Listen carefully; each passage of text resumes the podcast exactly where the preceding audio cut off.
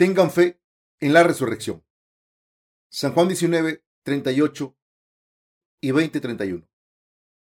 Después de todo esto, José de Arimatea, que era discípulo de Jesús, pero secretamente por miedo de los judíos, rogó a Pilato que le permitiese llevarse el cuerpo de Jesús. Y Pilato se lo concedió. Entonces vino y se llevó el cuerpo de Jesús. También Nicodemo, el que antes había visitado a Jesús de noche, vino trayendo un compuesto de mirra y de aloes, como cien libras. Tomaron pues el cuerpo de Jesús y lo envolvieron en lienzos con especias aromáticas, según es costumbre sepultar entre los judíos, y en el lugar donde había sido crucificado había un huerto, y en el huerto un sepulcro nuevo, en el cual aún no había sido puesto ninguno.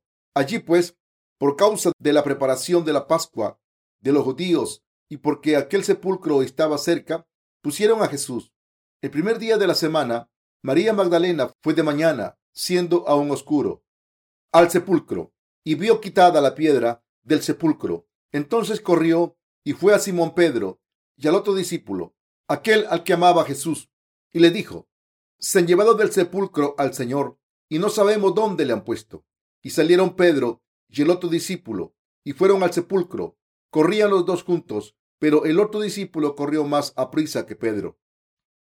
Y llegó primero al sepulcro y bajándose al mirar, vio los lienzos puestos allí, pero no entró. Luego llegó Simón Pedro tras él y entró en el sepulcro y vio los lienzos puestos allí y el sudario que había estado sobre la cabeza de Jesús no puesto con los lienzos, sino enrollado en un lugar aparte. Entonces entró también el otro discípulo que había venido primero al sepulcro y vio y creyó, porque aún no había entendido la escritura que era necesario que él resucitase de los muertos.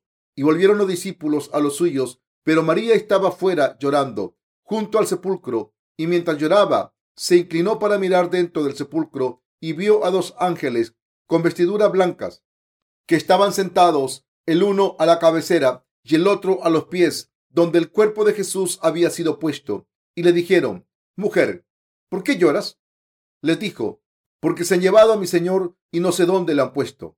Cuando había dicho esto, se volvió y vio a Jesús que estaba allí, mas no sabía que era Jesús. Jesús le dijo, Mujer, ¿por qué lloras? ¿A quién buscáis? Ella pensando que era el hortelano, le dijo, Señor, si tú lo has llevado, dime dónde lo has puesto, y yo lo llevaré. Jesús le dijo, María. Volviéndose ella, le dijo, Raboni, ¿qué quiere decir maestro? Jesús le dijo, no me toques porque aún no he subido a mi Padre, mas ve a mis hermanos y diles, subo a mi Padre y a vuestro Padre, a mi Dios y a vuestro Dios. Fue entonces María Magdalena para dar a los discípulos las nuevas de que había visto al Señor y que él le había dicho estas cosas. Cuando llegó la noche de aquel mismo día, el primero de la semana, estando las puertas cerradas en el lugar donde los discípulos estaban reunidos por miedo de los judíos, vino Jesús y puesto en medio, les dijo, paz a vosotros. Y cuando les hubo dicho esto, les mostró las manos y el costado, y los discípulos se regocijaron viendo al Señor. Entonces Jesús les dijo otra vez, paz a vosotros. Como me envió el Padre, así también yo os envío. Y habiendo dicho esto, sopló y le dijo, recibí el Espíritu Santo. A quienes remitieren los pecados les son remitidos, y a quienes se los retuvieres les son retenidos. Pero Tomás, uno de los doce, llamado Dídimo, no estaba con ellos cuando Jesús vino. Le dijeron pues los otros discípulos, al Señor hemos visto. Él les dijo, si no viere en sus manos la señal de los clavos y metiere mi dedo en el lugar de los clavos y metiere mi mano en su costado, no creeré. Ocho días después estaban otra vez sus discípulos dentro y con ellos Tomás. Llegó Jesús estando las puertas cerradas y se puso en medio y les dijo, paz a vosotros. Luego dijo a Tomás, pon aquí tu dedo y mira mis manos y acerca tu mano y métela en mi costado y no seas incrédulo, sino creyente. Entonces Tomás respondió y le dijo, Señor mío y Dios mío. Jesús le dijo, porque me has visto, Tomás, creíste. Bienaventurados los que no vieron y creyeron. Hizo además Jesús muchas otras señales en presencia de sus discípulos, las cuales no están escritas en este libro, pero estas se han escrito para que creáis que Jesús es el Cristo, el Hijo de Dios, y para que, creyendo, tengáis vida en su nombre. Nuestro Señor fue crucificado en lo que nosotros consideramos viernes. El viernes es el día en que los judíos se preparan para la fiesta del sábado. El sábado dura hasta la puesta del sol, del viernes hasta la puesta del sol del sábado. Y los judíos no podían hacer ningún esfuerzo ese día. Así que, si el cuerpo de Jesús no se enterraba enseguida, tendría que dejarse en la cruz solo. Así que José de Arimatea, que creía en Jesús como su Salvador, le pidió a Pilatos que le diera el cuerpo de Jesús para enterrarlo. Lo hizo incluso cuando los demás discípulos de Jesús y sus seguidores habían huido. José recibió permiso de Pilatos y bajó el cuerpo de la cruz y lo lavó. Nicodemo, que aparece en el Evangelio de Juan en el capítulo 3, llevó cien libras de mirra y aloe mezcladas. Y José y Nicodemo lavaron y embalsamaron el cuerpo de Jesús. Después introdujeron los restos de Jesús en una pequeña tumba en el jardín que había junto al Gólgota.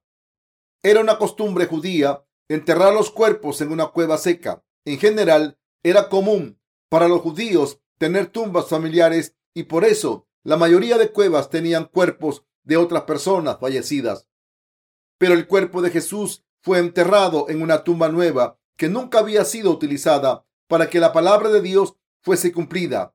José y Nicodemo pusieron el cuerpo de Jesús en la tumba, lo envolvieron en una sábana para que pasase por el proceso normal de descomposición y dejase solo huesos. Enterraron a Jesús antes de la puesta del sol del viernes, es decir, antes del sábado, y entonces sellaron la entrada de la tumba con una roca grande para evitar que entrasen personas o animales. Jesús se levantó de entre los muertos. El primer día después del sábado, cuando María Magdalena fue a la tumba por la mañana temprano, vio que la piedra que estaba bloqueando la tumba había sido retirada. Entonces María fue corriendo a ver a Simón Pedro y otro discípulo y les dijo, alguien se ha llevado al Señor y no sé dónde lo han dejado. Así que Pedro y el otro discípulo fueron corriendo hasta la tumba y vieron que la roca había sido retirada. Como la roca era muy grande, era imposible que solo un par de hombres la hubiesen movido, pero estaba retirada. El otro discípulo miró dentro de la tumba con Pedro, pero no entró porque tenía demasiado miedo. Así que Pedro fue a la tumba y vio la sábana en el suelo y el pañuelo que cubría la cabeza de Jesús estaba doblado en otro sitio. Los judíos envolvían todos los restos con lino desde los pies hasta la cabeza. Pero el pañuelo que había cubierto la cabeza de Jesús estaba doblado en un sitio diferente, separado de la sábana que cubría su cuerpo. Aunque el Antiguo Testamento dijo que la muerte no se tragaría a Jesús y Jesús dijo repetidamente que resucitaría, sus discípulos no entendieron completamente que se levantaría de entre los muertos. Así que los discípulos pensaron que alguien había robado el cuerpo de Jesús, pero al mismo tiempo se preguntaron por qué, si el cuerpo de Jesús había sido robado, los ladrones habían dejado el pañuelo de la cabeza bien doblado. María Magdalena es la mujer que después de haber sido prostituta encontró a Jesús y recibió la remisión de los pecados. También es la mujer que rompió la jarra de alabastro con el perfume caro y lo derramó en la cabeza de Jesús. Al oír que el cuerpo de Jesús había desaparecido, María lloró en la tumba y cuando miró dentro de la tumba, vio a dos ángeles vestidos de blanco sentados donde Jesús había estado enterrado, uno en la parte de la cabeza y otro en la de los pies. Los ángeles le preguntaron, mujer, ¿por qué lloras? María les contestó, les dijo, porque se han llevado a mi Señor y no sé dónde lo han puesto. Entonces se dio la vuelta y vio a Jesús allí, pero no sabía que era Jesús. Los discípulos habían salido de la tumba sin ver a Jesús. Cuando María vio a Jesús, pensó que era el jardinero y por eso le preguntó si había movido el cuerpo. Pero entonces oyó a Jesús decir su nombre y reconoció su voz y su cara. María estaba sorprendida y Jesús le dijo que no lo tocara porque todavía no había ascendido al Padre. Esto ocurrió el primer día de la resurrección de Jesús. Después los discípulos de Jesús también vieron al Señor y dieron testimonio de que habían visto al Señor resucitado. Cuando Jesús apareció por segunda vez, sus discípulos temblaron de miedo. Todos tenían miedo pensando que iban a ser arrestados y crucificados como su maestro. Entonces Jesús apareció ante ellos, pasando por una pared. Como Jesús había aparecido con un cuerpo espiritual, podía atravesar paredes. Jesús le dijo a sus discípulos, la paz esté con vosotros. Y después les enseñó las manos y el costado. Los discípulos se regocijaron por ver al Señor. Entonces Jesús les dijo de nuevo, paz a vosotros. Como envió el Padre, así también yo os envío. Entonces les echó su aliento diciendo, recibí el Espíritu Santo. A quienes remitieren los pecados, les son remitidos, y a quienes se los retuviereis, les son retenidos. Jesús resucitó.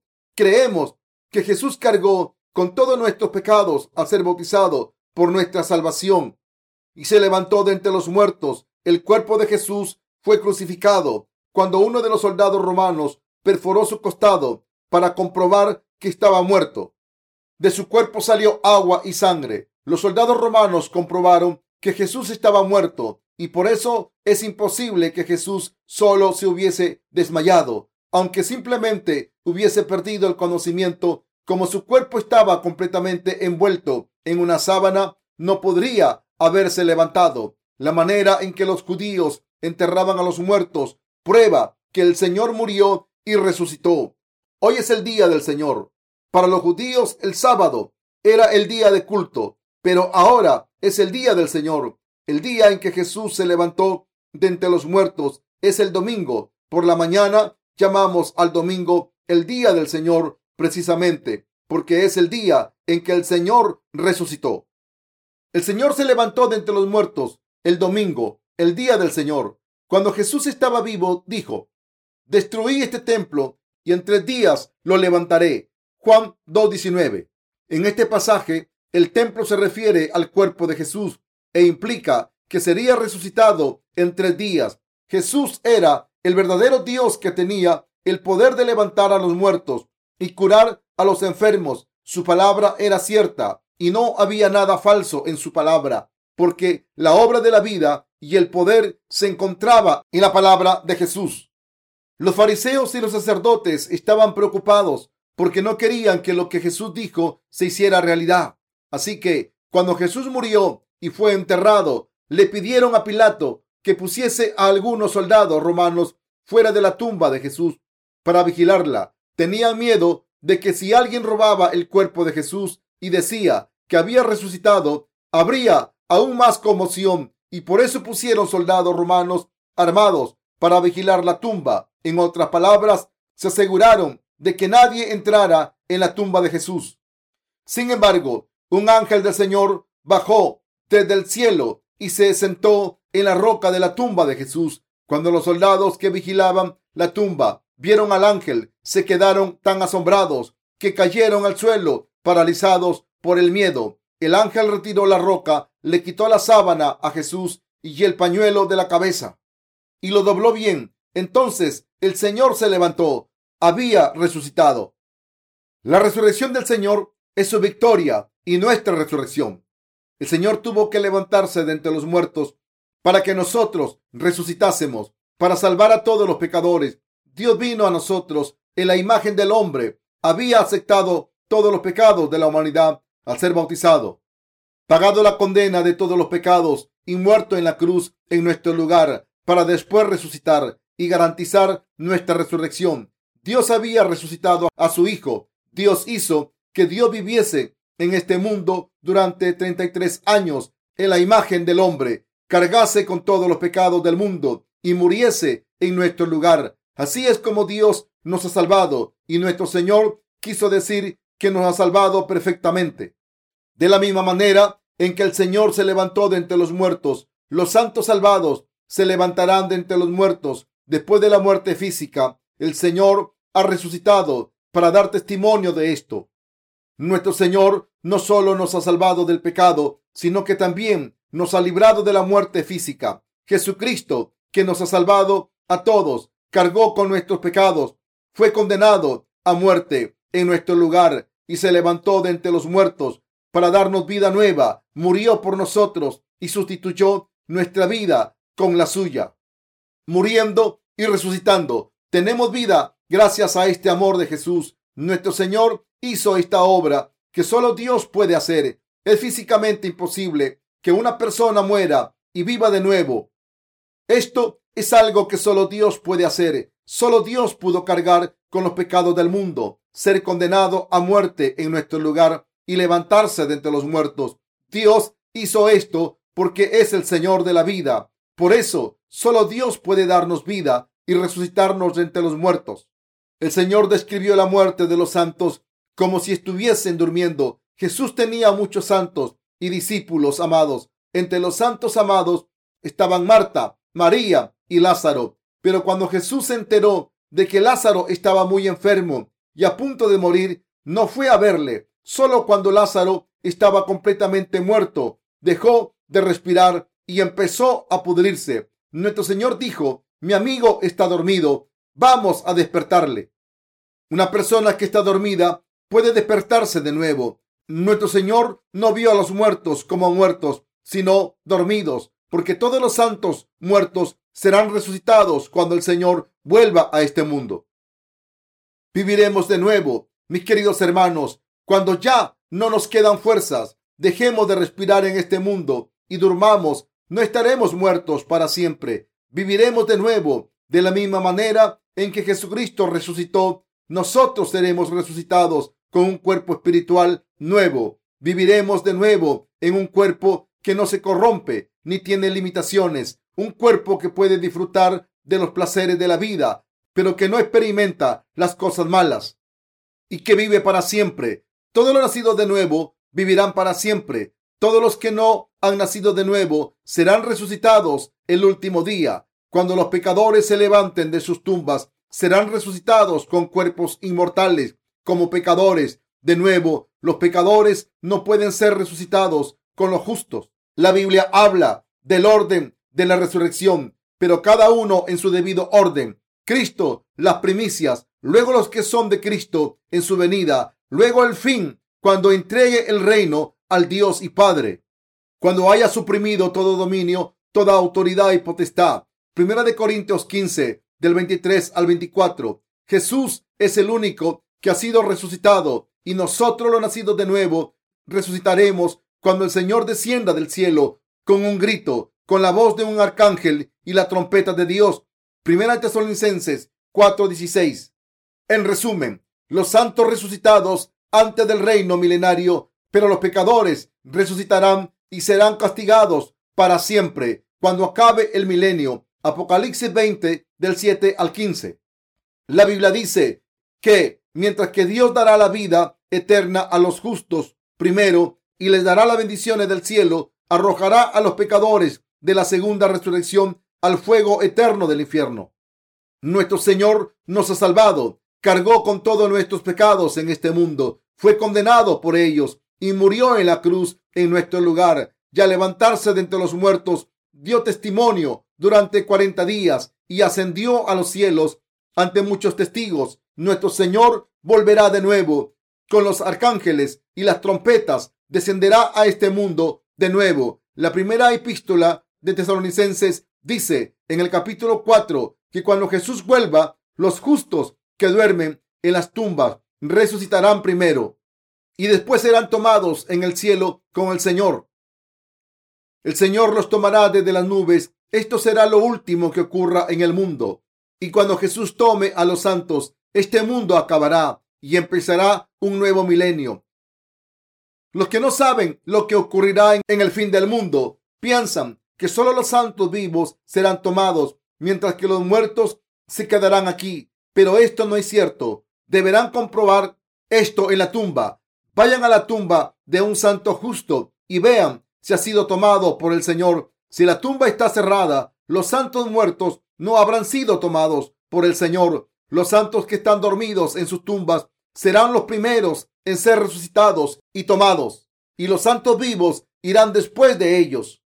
En este momento veremos el final de este mundo y el comienzo de uno nuevo. Los justos participarán en el nuevo mundo que tendrá lugar en el reino milenario. Cuando nuestro Señor vuelva, si alguno de nosotros está dormido, será resucitado primero. Los que han nacido de nuevo a través del Evangelio del agua y el Espíritu serán tomados primero y recibirán un cuerpo espiritual como Jesús. Los justos podrán disfrutar de todos los placeres de la vida en este mundo y podrán hacer cosas supernaturales como traspasar paredes. Recibirán un cuerpo que no estará limitado por los límites de las leyes naturales, es decir, un cuerpo perfecto y sin fallas, que estará hecho a la imagen de Dios. El cuerpo de los justos ya no estará hecho de polvo, sino que estará hecho de sustancia espiritual como el de Dios. Por eso es una gran bendición haber recibido la remisión de los pecados. Los que han recibido la remisión de los pecados serán resucitados de nuevo y entrarán en el cielo, donde no habrá ni dolor ni destrucción. Los que no han recibido la remisión de los pecados también serán resucitados, pero no será una buena resurrección, ya que volverán a vivir para ser juzgados. Así que debemos darnos cuenta de lo maravilloso que es haber recibido la remisión de los pecados. Como hemos recibido la remisión de los pecados, nos espera la resurrección para entrar en el cielo y así poder recibir una vida nueva. La remisión de los pecados es la bendición celestial. Al recibir la remisión de los pecados, podemos ser hijos de Dios y gente justa que vive de nuevo y disfruta del esplendor y la gloria para siempre. Gracias a esta remisión de los pecados se reciben todas las bendiciones.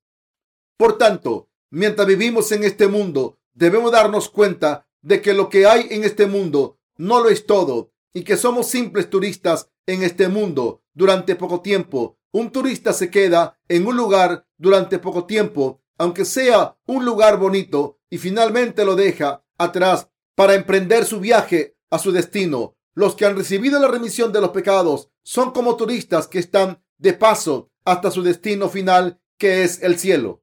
La resurrección de la vida eterna está reservada solo para los que han recibido la remisión de los pecados y solo ellos pueden ir al cielo y solo estas personas redimidas tienen el poder y la autoridad de borrar los pecados de la gente. Cuando los que han recibido la remisión de los pecados hablan del Evangelio del agua y el Espíritu, los demás pueden recibir la remisión de los pecados. Nuestro Señor les dijo a los discípulos, a quienes remitieres los pecados les son remitidos y a quienes se los retuviereis les son retenidos. Juan 20, 23. Como verdaderos santos, nosotros tenemos la autoridad y la bendición que nos ha dado el Señor. Debemos creer que los que mueren después de recibir la remisión de los pecados se levantarán en la resurrección de la vida eterna, mientras que los pecadores se levantarán para recibir el juicio. La resurrección del juicio significa que los pecadores también resucitarán de entre los muertos y que la vida en este mundo no es todo lo que hay. Si hay alguien aquí que no ha recibido la remisión de los pecados, aunque haya prosperado en este mundo y haya vivido una vida virtuosa en este mundo, cuando nuestro Señor vuelva, será resucitado con un cuerpo maldito para sufrir en el fuego eterno del infierno. Como estas personas no han recibido la remisión de los pecados, tendrán que sufrir todas las maldiciones y el odio. Sin embargo, si reciben la remisión de los pecados, recibirán todas las bendiciones, todo el amor y toda la gracia. ¿Hay alguien aquí que no piense que la resurrección de Jesús no sea importante? Quizás haya personas que no estén agradecidas por su salvación, que piensan solamente carnalmente para calcular lo que han ganado y perdido al recibir la remisión de los pecados, y que si ven que no han ganado nada carnalmente, piensan que no ha valido la pena recibir la remisión de los pecados. Sin embargo, es completamente incorrecto pensar de esta manera. El hecho de que hayan recibido la remisión de los pecados es un don. Como han recibido la remisión de los pecados, podrán participar en la resurrección buena y recibir la vida eterna. Si alguien no ha recibido la remisión de los pecados, participará en la resurrección maldita y será juzgado. Cualquier persona que no haya recibido la remisión de los pecados resucitará para recibir dolor y ser juzgado. No debemos ser personas sin fe. Entre los discípulos de Jesús había un discípulo llamado Tomás. Entre todos los discípulos de Jesús, Tomás era el que menos fe tenía. Es asombroso ver cómo se convirtió en un discípulo de Jesús, pero aún así era mil veces mejor que Judas, quien traicionó a Jesús. Tomás será resucitado para vivir con el Señor para siempre en gloria. Judas será resucitado, pero resucitará para ir al fuego eterno del infierno. En la tarde del día de su resurrección, cuando todas las puertas estaban cerradas en el lugar donde los discípulos estaban reunidos por miedo a los judíos, Jesús entró en este lugar y les dijo, la paz esté con vosotros, y les demostró sus manos perforadas, diciendo, he resucitado por vosotros. Como había sido crucificado con clavos grandes, tenía marcas visibles en sus manos. Aunque se hubieran sanado, Jesús no solo le mostró las manos, sino que también le mostró las marcas del costado y los pies. Les dijo a los discípulos, he resucitado y he venido a vosotros. ¿Acaso no os dije que resucitaría? No tengáis miedo, porque he resucitado. Jesús consoló a los discípulos y les dio fuerzas. Leamos Juan 20, del 24 al 29, juntos. Pero Tomás, uno de los doce, llamado Dídimo, no estaba con ellos cuando Jesús vino. Le dijeron, pues los otros discípulos al Señor hemos visto. Él les dijo, si no viene en sus manos la señal de los clavos y metiere mi dedo en el lugar de los clavos y metiere mi mano en su costado, no creeré. Ocho días después estaban otra vez sus discípulos dentro y con ellos Tomás. Llegó Jesús estando las puertas cerradas y se puso en medio y les dijo, paz a vosotros. Luego dijo Tomás, pon aquí tu dedo y mira mis manos y acerca tu mano y métela en mi costado y no seas incrédulo, sino creyente. Entonces Tomás respondió y le dijo, Señor mío y Dios mío. Jesús le dijo, porque me has visto, Tomás, creíste. Bienaventurados los que no vieron y creyeron. Imaginen la poca fe que Tomás debería haber tenido para que Jesús le ofreciera las manos y el costado para que pusiese los dedos. Tomás estaba avergonzado, así que creyó diciendo, creo, eres mi Señor y mi Dios. Los que tienen muchas dudas, como Tomás, puede creer solamente de esta manera. Sin embargo, deben creer en la palabra de Dios y en que hay una resurrección y en que Jesús es el Cristo. Está escrito en los versículos 30 y 31. Hizo además Jesús muchas otras señales en presencia de sus discípulos, las cuales no están escritas en este libro, pero éstas se han escrito para que creáis que Jesús es el Cristo, el Hijo de Dios, y para que creyendo tengáis vida en su nombre. Este pasaje nos advierte que debemos creer que Jesús es el Hijo de Dios y el Cristo. La palabra de Cristo significa que Jesús es nuestro Dios.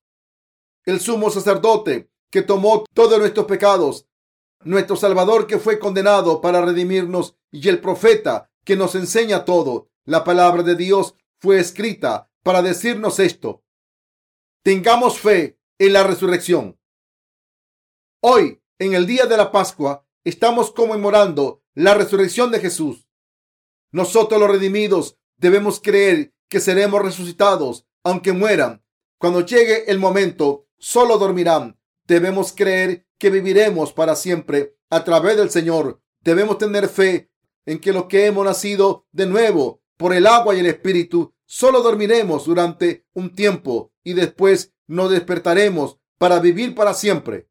Creemos de todo corazón que seremos resucitados y que por esta fe podemos predicar la manera de recibir la vida eterna y la resurrección. Hemos sido bendecidos enormemente. Hemos recibido tantas bendiciones que tardaríamos todo el día en nombrarlas. Y aún así no tendríamos suficiente tiempo. Todo lo que hemos recibido es la remisión de los pecados, pero a través de esta remisión resucitaremos. ¿Qué bendición tan grande es esta? Como hemos recibido la remisión de los pecados, no solo nos hemos convertido en santos, sino que seremos resucitados y recibiremos un cuerpo espiritual.